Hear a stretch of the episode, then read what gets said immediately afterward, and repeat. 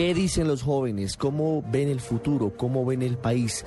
¿Qué aportan ellos para mejorar nuestro día a día? Esto nos dijeron. ¿Qué aportaría más seguridad en las calles? Simplemente uno sale a la esquina y ya lo están atracando. Yo le metería más seguridad.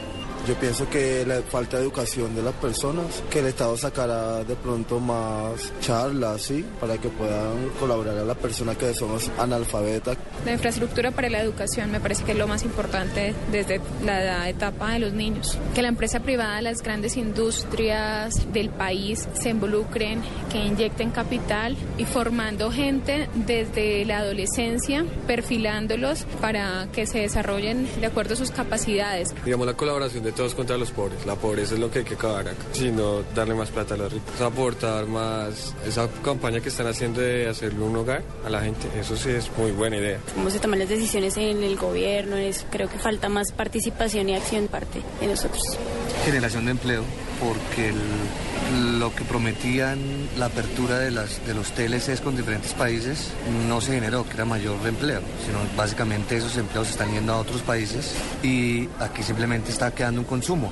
Sinceramente lo que más hoy sí el mayor problema que ahorita es con los medios de comunicación, porque no les conviene ni a ellos ni a los que ya están arriba. Los niños en la calle, los que les toca trabajar. A veces lo hago, buscar una persona del bienestar familiar que los ayude para colegios o al menos que estén estudiando. Pues a mí me parece que la educación pues no, no es muy buena y tampoco hay muchas oportunidades para estudiar. Menos plata en la educación, no están invirtiendo nada ahorita en las universidades.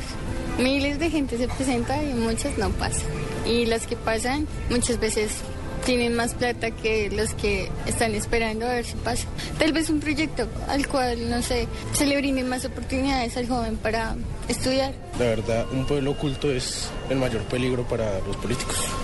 Que el pueblo también elija esa libertad que pueden tener para expresarse. Usted está en El Radar, en Blue Radio.